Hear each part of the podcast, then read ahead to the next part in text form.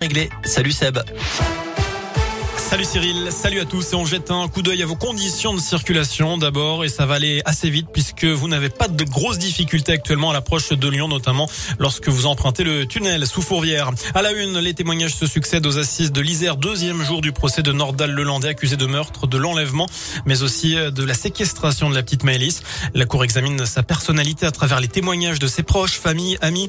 Ce matin, une ex-petite amie a été appelée à la barre. Elle a décrit un homme jaloux, colérique, menaçant qui ne respecte pas les femmes.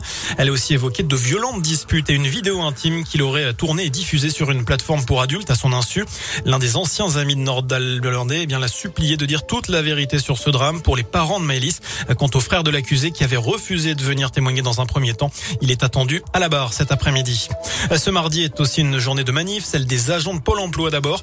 Ils sont appelés à se mobiliser partout en France pour dénoncer la dégradation de leurs conditions de travail et réclamer des hausses de salaire. Un rassemblement a eu lieu ce matin devant le siège régional à Lyon.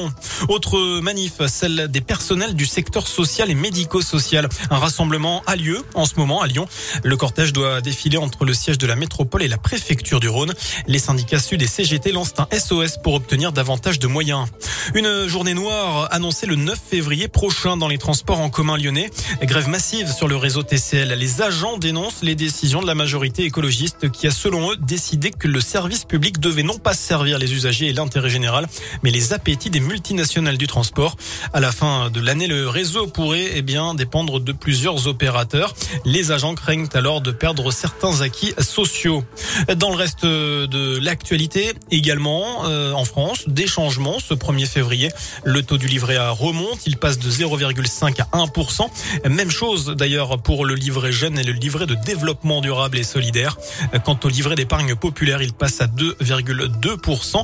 L'autoroute, elle coûte plus cher. Les tarifs des péages augmentent de 2% en moyenne, plus 4,2% également pour les tarifs réglementés de l'électricité.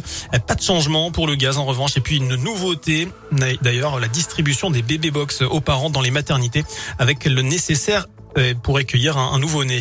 On va passer au sport, bien entendu, dans ce scoop info du, du foot. La séance de rattrapage ce soir entre l'Olympique lyonnais et l'Olympique de Marseille.